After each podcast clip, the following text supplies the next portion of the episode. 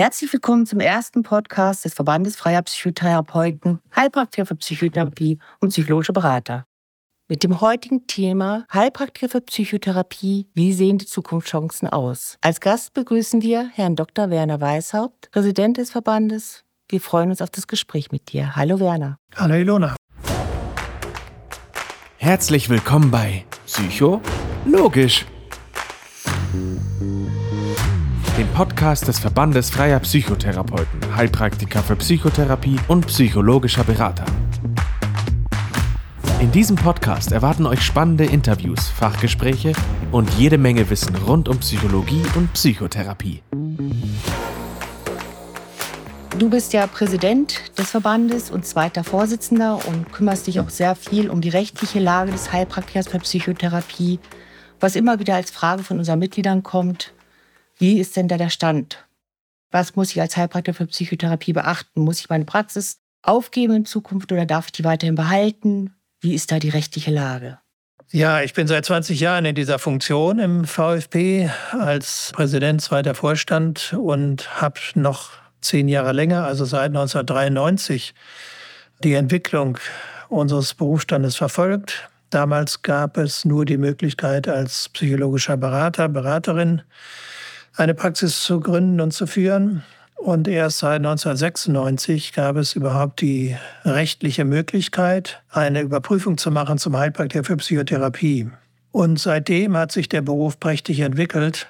Es gibt mindestens 16.000 Kolleginnen und Kollegen mit diesem Abschluss mit dieser Zulassung als Heilpraktiker beschränkt auf das Gebiet der Psychotherapie. Die sind bundesweit tätig und spielen auch eine ganz wichtige Rolle für die psychotherapeutische Versorgung der Bevölkerung. Da können wir später noch, noch drauf eingehen. Seit einigen Jahren, über den Daumen fünf Jahren, gab es einige Heilpraktiker-Gegner, die den Berufsstand insgesamt attackiert haben, die seine Abschaffung gefordert haben, sowohl des Naturheilpraktikers wie ähm, auch unserer Berufsgruppe mit verschiedenen Begründungen. Und dementsprechend wie das über die Medien ging, diese Rufe nach Abschaffung des Berufs, hat das natürlich für Verunsicherung gesorgt, Kolleginnen und Kollegen und auch äh, bei Menschen, die überlegen, diese Laufbahn einzuschlagen, eine Ausbildung zu machen für diese Tätigkeit, die sich dann fragen, lohnt sich das oder mache ich jetzt die Ausbildung und dann gibt es in drei, vier Jahren den Beruf gar nicht mehr. Aber da, ihr, da hast du ja auch aktiv, ganz aktiv was gemacht für. Ja, wir haben neben der klassischen Verbandstätigkeit, nämlich Unterstützung unserer Mitglieder im Bereich Praxisgründung und Praxisführung, haben wir dann angefangen, auch vor fünf, sechs Jahren verstärkt Lobbyarbeit zu machen, mit Politikern zu reden, mit Ministerialbeamten zu sprechen und so weiter. Und wir haben uns zusammengeschlossen, auch mit verschiedenen Berufs- und Fachverbänden, um nach Möglichkeit mit einer Stimme zu sprechen in dieser politischen Auseinandersetzung. Wir haben unsere Öffentlichkeitsarbeit verstärkt auf den verschiedenen Kanälen. Und das, was wir heute machen, Produktion von Podcasts äh, zu aktuellen Themen der Zeit, dient ja auch der Aufklärung und heute speziell ja der Versicherung aller Verunsicherten. Wir können Stand heute beziehungsweise schon seit 2021 können wir sagen, unser Beruf darf gar nicht abgeschafft werden, so mit einem Handstreich und nicht so, wie die Heilpraktiker Gegner das gefordert haben. Das Bundesministerium damals noch unter Führung von Jens Spahn, hat nämlich ein Rechtsgutachten in Auftrag gegeben zum Heilpraktikerrecht. Das ist dann erstellt worden über einen Zeitraum von einem gut anderthalb Jahren von Professor Stock von der Rheinisch-Westfälischen Universität Aachen, der ein ausgewiesener Experte ist, Jurist und der hat in diesem Gutachten ganz klar herausgearbeitet, eine Abschaffung des Heilpraktikers ähm, als Gesundheitsberuf widerspricht unserem Grundgesetz, und zwar gleich mehreren Artikeln. Das betrifft einmal den Artikel 12 des Grundgesetzes, der garantiert nämlich die Freiheit der Berufswahl und auch dann der Berufsausübung in dem gewählten Beruf. Also kann ich mich einfach wieder als Heilpraktikerin für Psychotherapie anmelden? Ja, ich, ich kann mich anmelden, kann die Überprüfung äh, durchlaufen. Ja, und wenn ich die bestanden habe, dann bekomme ich eine Zulassungsurkunde mhm. und damit darf ich dann eine psychotherapeutische Praxis eröffnen auf Basis eben des Heilpraktikergesetzes. Und der VfP hatte sich ja auch unter anderem mit eingesetzt, insbesondere du und einige Vertreter anderer Heilpraktikerverbände, ein Gutachten auch zu erstellen für den Heilpraktiker bzw. Heilpraktiker für Psychotherapie, weil die sektionalen Heilpraktiker waren ja so als erstes im Visier des Ganzen geraten. Ja, wir haben unabhängig von diesem amtlichen Gutachten, haben wir selber eins in Auftrag gegeben, zusammen mit äh, den freien Heilpraktikern und einigen anderen Verbänden mehr, die das finanziert haben. Bei dem Rechtsanwalt äh, Dr. René Sasse. Das ist einer der wenigen Anwälte in Deutschland, die auf das Heilpraktikerrecht spezialisiert sind. Seit vielen Jahren, Dr. Sasse hat seine Dissertation damals zu diesem Thema geschrieben und sich dann auf dieses Gebiet eben konzentriert.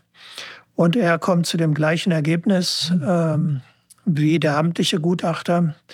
Und andere Verbände hatten noch den Professor Soda, ein Verfassungsrechtler aus Berlin, auch beauftragt und alle drei stimmen in dieser Ansicht komplett überein. Was sicher kommen wird und was in der Diskussion ist, das ist eine Reform des Heilpraktikerrechtes oder Heilkundegesetzes. Das ist schon lange auch überfällig, weil dieses Gesetz uralt ist und so wie andere Gesetze auch an die gegenwärtigen Verhältnisse angepasst werden sollte. Auch verschiedene Gerichtsurteile dann in die zwischenzeitlich ergangen sind zu Einzelfragen, dann in die Gesetzgebung mit aufgenommen werden sollten. Auch das ist ein ganz, ganz normaler Vorgang. Und in Vorbereitung dieser geplanten Gesetzesänderungen hat es auch von Seiten des Ministeriums verschiedene Anhörungen schon gegeben, an denen wir als Berufsverband auch beteiligt waren, unsere Meinung kundtun durften. Das ist alles aufgezeichnet und ausgewertet worden vom Ministerium. Und zurzeit läuft noch die Erhebung von weiteren Daten über unseren Beruf weil man nämlich in der politischen Diskussion festgestellt hat, viele relevante Daten, also wie viel Heilpraktiker für Psychotherapie gibt es tatsächlich, die ihre Praxen führen, wie viel davon sind hauptberuflich tätig oder wie viel machen das nur nebenbei, wie viele Patienten betreuen die? Und mit welchen thematischen Schwerpunkten werden diese Patienten betreut. Und darum ist es ja auch so wichtig, dass die Heilpraktiker für unsere Mitglieder, dass wir Mitglieder haben die auch denn aktiv mitarbeiten. Ich glaube, da ist zum Beispiel die Seite heilpraktiker.com auch für geeignet, mhm. wo sowohl Patienten als auch Heilpraktiker selber oder Heilpraktiker für Psychotherapie ihre Erlebnisse sozusagen aufschreiben dürfen und können. Genau. Und das ist ja für jeden zugänglich, ob es jetzt nun einer ist, äh, der bei uns im Verband ist oder nicht. Weil es kommt ja auch immer wieder die Frage auf, warum soll ich eigentlich Mitglied im Verband werden? Ich schaffe das doch auch alles ganz gut alleine und der Beruf ist ja gesichert. Wieso soll ich denn in diesem Verband noch mit eintreten? Und ich denke, gerade aus dieser wichtigen politischen Diskussion heraus ist es auch gut, dass jeder einem Verband beitritt, welchen auch immer. Das ist wie in anderen Lebens- und Berufsbereichen auch. Die Apotheker haben ihre Berufsverbände, die Ärzte sowieso, auch die psychologischen Psychotherapeuten haben ihre Psychotherapeutenkammern und noch eben auch Fachverbände, die bestimmte Methoden vertreten. Und jeder dieser Interessengruppen, Berufsgruppen versucht natürlich, für die eigenen Mitglieder, für die eigene Berufsgruppe Vorteile zu erzielen im, in der politischen Auseinandersetzung. Und deswegen brauchen wir einen starken VfB als Interessenvertretung, um da mithalten zu können und wir wachsen ja zum Glück auch kontinuierlich. Wir haben jeden Tag im Grunde vier, fünf neue Anmeldungen. Aktuell liegen wir bei 11.800 Mitgliedern. Das ist schon eine sehr erfreuliche Zahl. Als ich anfing 2003 äh, als Präsident, hatten wir eine Mitgliederzahl von knapp 2000. Ja, also kann man sehen, wie der Beruf sich insgesamt entfaltet hat, wie er Fuß gefasst hat und sich auch bewährt hat für die Patientinnen und Patienten.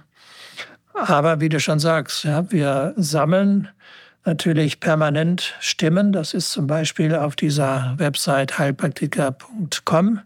Da kann man einmal einfach sein Statement positionieren, ja, aber warum bin ich für den Erhalt dieses Berufes? Was habe ich davon? Oder auch persönliche Erfahrungen, positive Beispielgeschichten. Wie konnte mir geholfen werden? Ja, wie habe ich es geschafft, aus meinem seelischen Tief herauszukommen und so weiter? Welche Erfahrungen habe ich mit der Begleitung und äh, therapeutischen Unterstützung jetzt der Heilpraktiker gemacht? Genau, und da hat der Heilpraktiker für Psychotherapie sehr viel schon, sage ich mal, auf dem Gesundheitsmarkt Bedeutung, oder nicht? Ja, auf jeden Fall. Wir haben vor mittlerweile sechs Jahren, das war auch schon 2017, haben wir eine Umfrage gestartet und aus der geht hervor, dass pro Tag bundesweit etwa 45.000 Patientinnen und Patienten Heilpraktiker für Psychotherapiepraxen aufsuchen. Also bei den Allgemeinheilpraktikern, Naturheilpraktikern sind es noch wesentlich mehr. Aber allein, ja, jetzt bei diesen damals 15.000 psychotherapeutisch tätigen Kolleginnen und Kollegen waren es 45.000 pro Tag. Das sind über 10 Millionen im Jahr. Patientenkontakte, die wir leisten. Und das bedeutet auch eine erhebliche Einsparung, wenn man den Blick mal darauf richtet, für die gesetzlichen Krankenkassen. Denn wer von uns äh, psychotherapeutisch gut behandelt, gut versorgt wird, fällt ja den gesetzlichen Krankenkassen nicht zur Last mit seinen Behandlungskosten. Und die ganze ähm, Bedeutung unseres Berufsstandes hat einfach auch dadurch zugenommen, weil die Wartezeiten auf einen kassenfinanzierten Psychotherapieplatz statt zu sinken immer noch weiter gestiegen sind. Also wenn ich Psychotherapie brauche und kümmere mich jetzt darum, rufe bei verschiedenen approbierten Kolleginnen und Kollegen an, dann dauert es im Durchschnitt ein halbes Jahr, bis ich da eine Psychotherapie anfangen kann. Ich bekomme vielleicht ein Erstgespräch innerhalb von vier, sechs Wochen. Das ist ein Erkundungsgespräch, ja, aber damit startet nicht meine Therapie. Und wenn ich dann bei der Krankenkasse anrufe und sage, ich brauche jetzt äh, aber dringend einen Platz, dann äh, bekomme ich als Patient, dem es wirklich schlecht geht, den Rat, ja, dann müssen Sie sich stationär aufnehmen lassen, dann müssen Sie eine stationäre Therapie machen.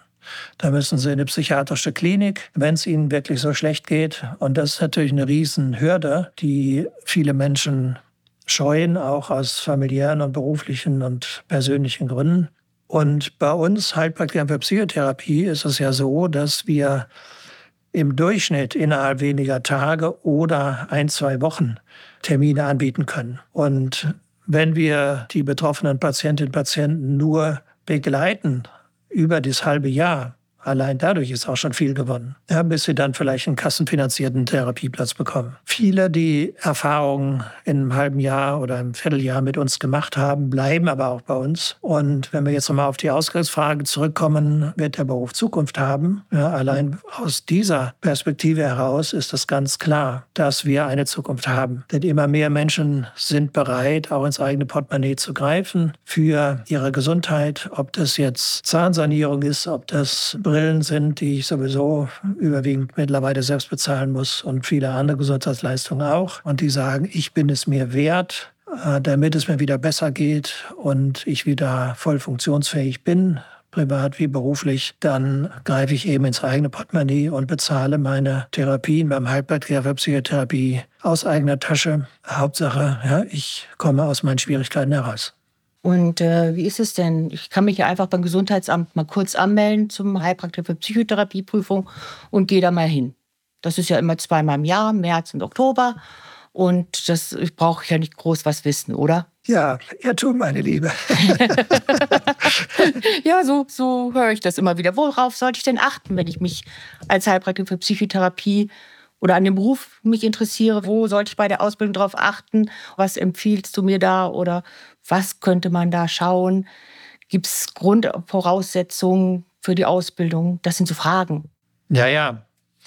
Natürlich gibt es solche Grundvoraussetzungen. Also äh, ich brauche ein Interesse für psychologische Fragestellungen und Zusammenhänge. Ich brauche eine Liebe zu Menschen, mal als grundsätzliche persönliche Voraussetzung, dass ich äh, bereit bin, mich auch für die Schwierigkeiten anderer Menschen zu öffnen, ja, für diese Begleitung. Und dann brauche ich ein ganz solides Grundwissen über seelische Erkrankungen und ihre Behandlungsmöglichkeiten in jeder Verordnung, die regelt die Zulassung zum Heilpraktiker, steht eben auch drin, Kenntnisse in diesem Gebiet alleine reichen nicht, sondern ich muss auch über die Fähigkeit verfügen, diese Kenntnisse dann in der Praxis, in der psychologischen Beratung, Psychotherapie so individuell anzuwenden und umzusetzen, dass den Menschen, die zu mir kommen, effektiv geholfen wird. Also ich brauche therapeutisches Handwerkszeug. Ich muss mich in verschiedenen Therapiemethoden geschult haben und auskennen und muss die auch im Rahmen der Ausbildung trainiert haben, geprüft haben, ja, in Übungsgesprächen mit Feedback, mit Supervision und so weiter. Und erst mit diesen Voraussetzungen macht es überhaupt Sinn, sich für eine amtliche Überprüfung dann anzumelden? Die besteht ja in der Regel aus einer Multiple-Choice-Prüfung. Das ist Fleißsache, da brauche ich, muss ich mich auf den Hosenboden setzen und, und diese Dinge wirklich äh, büffeln und äh, lernen. Das kann im Prinzip jeder. Aber es reicht auch hier nicht nur Vokabeln auswendig zu lernen, sondern ich muss die tieferen Zusammenhänge verstehen. Die Psychologie ist ja eine Wissenschaft, die seit über den Daumen jetzt 140 Jahren besteht und die hat jede Menge Studienergebnisse und Forschungserkenntnisse gesammelt über das menschliche Verhalten, über die Verarbeitung oder auch Fehlverarbeitung von Gefühlen, über Traumata und so weiter und so weiter. Ja, also ich muss da eintauchen um die Zusammenhänge so zu verstehen und so durchdrungen zu haben, dass ich dann anderen, anderen Menschen effektiv helfen kann. Und deswegen brauche ich dann als Baustein 2 diese therapeutischen Kenntnisse und Methoden Anwendung und die werden halt überprüft in der mündlichen Prüfung. Also Teil 1 schriftliche Prüfung, Kenntnisse, Teil 2 mündliche Prüfung, wird mir auf den Zahn gefühlt, wie weit kann ich das denn jetzt konkret anwenden. In der Regel wird in diesen mündlichen Prüfungen auch ein Fallbeispiel oder mehrere kurze Fallbeispiele werden mir vorgestellt, werden angerissen und dann kommt die Frage bei diesem Menschen, bei diesem Fall, wo und wie würden Sie da ansetzen, mit welchen Methoden würden Sie herangehen an diesen Fall? Und dann wird beurteilt, ist das sinnvoll oder nicht bin ich in der Lage, mögliche Gefahren zu erkennen, die der Patient mitbringt, Risiken, zum Beispiel im Extremfall Suizidrisiko oder das Risiko einer Retraumatisierung und so weiter. Habe ich das auf dem Schirm, gehe ich entsprechend vorsichtig vor, umsichtig vor und so weiter. Und wenn ich das so schildere, dann wird natürlich deutlich, dass alle Schnellkurse, äh, manche Volkshochschulen bieten sowas an oder auch private Anbieter, dass die überhaupt nicht ausreichend sind, um diesen Beruf verantwortungsvoll ausüben zu können und eben auch um die Zulassungsprüfung zu bestehen. Da ist ja eine lange Vorbereitungszeit auch notwendig. Zum Beispiel, dass man intensiv lernt, mindestens ein halbes bis dreiviertel Jahr vor den Prüfungen, den ganzen Stoff, klinische Psychologie angefangen, Psychopathologie. Aber ich sollte mich auch auskennen ein wenig mit dem Heilpraktiker-Werbegesetz. Ja, überhaupt Rechts- und Berufskunde. Ja. Genau im Heilpraktikergesetz selber steht, und das findet sich in den Prüfungsrichtlinien auch wieder, dass wir insbesondere daraufhin untersucht werden in der Prüfung, ob wir die Gesetze kennen und auch einhalten werden. Also als Heilpraktiker für Psychotherapie darf ich keine körperlichen Erkrankungen, organischen Erkrankungen behandeln. Ja, dass ich diese Grenze zwischen Psychotherapie und Organmedizin klar für mich kenne und, und definieren kann. Und mit der Zulassungsurkunde werde ich darauf verpflichtet, diese Grenze auch einzuhalten. Sonst kann mir die auch gleich wieder entzogen werden, wenn ich das nicht mache. Und mittlerweile ist es leider so, dass noch ganz viele andere gesetzliche Vorschriften dazugekommen sind. Als ich angefangen habe 2003, konnte ich vollmundig sagen, der Heilpraktikerberuf ist einer der wenigen, für den es kaum irgendwelche Gesetze und Vorschriften gibt. Äh, wir müssen da gar nicht viel beachten, ja, sondern können fröhlich loslegen. Fröhlich loslegen können und dürfen wir immer noch, aber, aber eben ja, zum Beispiel, was du angesprochen hast, das Heilmittelwerbegesetz so heißt das offiziell oder abgekürzt HWG. Das legt uns Beschränkungen auf hinsichtlich Heil- und Erfolgsversprechen. Die dürfen wir nicht geben. Wenn wir bestimmte Methoden oder mit bestimmten Methoden werben, dann müssen wir, wenn wir irgendwelche Aussagen machen über die Anwendbarkeit bei bestimmten Erkrankungsbildern, die absichern können durch entsprechende Studienergebnisse. Da müssen wir ganz klar benennen, auf welche Quelle, auf welche Studie beziehe ich mich mit so einer Aussage. Ja, weil es begegnet uns ja tatsächlich immer wieder, dass geschrieben wird tatsächlich auf Webseiten oder auch in anderen Werbematerialien.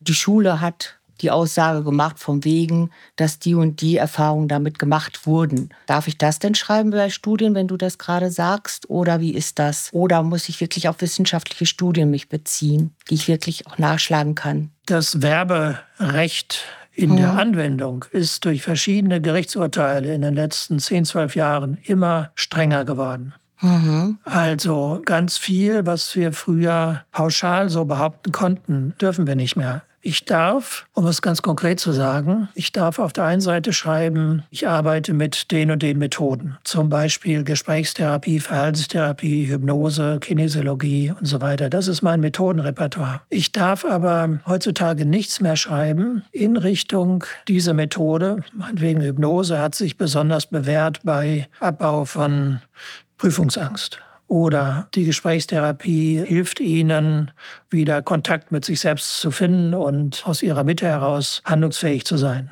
Ja, das sind alles so Erfolgsversprechen, die sind in der Werbung mittlerweile unzulässig. Was kann ich stattdessen tun, um meine Angebote zu präzisieren und bekannt zu machen in der Öffentlichkeit? Ich kann und darf eine Liste machen meiner Zielgruppen. Ich kann zum Beispiel schreiben, ja, meine Zielgruppe sind in erster Linie alleinerziehende Mütter und Väter, ja, die besonders herausgefordert sind mit dieser Alleinverantwortung für die Erziehung. Oder ich äh, begleite trauernde Menschen, Hinterbliebene, die einen nahen Angehörigen verloren haben und begleite sie ja so lange, bis sie diese Trauerphase überwunden haben. Oder coache jemand für berufliche Zwecke im, in seinem Betrieb oder in seinem Beruf, damit er diese Fähigkeiten voll zur Entfaltung bringen kann, egal wie das persönliche Umfeld ist von Kollegen oder Chefseite. Perfekt, Dankeschön für deine Antworten. Und ich glaube auch gerade da unterstützt der Verband die Mitglieder sowohl bei der Existenzgründung als auch nachher bei der Praxisführung. Wird immer wieder per Newsletter informiert, was darf ich, was darf ich nicht, darf ich mich als Praxis firmieren und so weiter. Ich bedanke mich recht herzlich bei dir, Werner, für die ganze Information.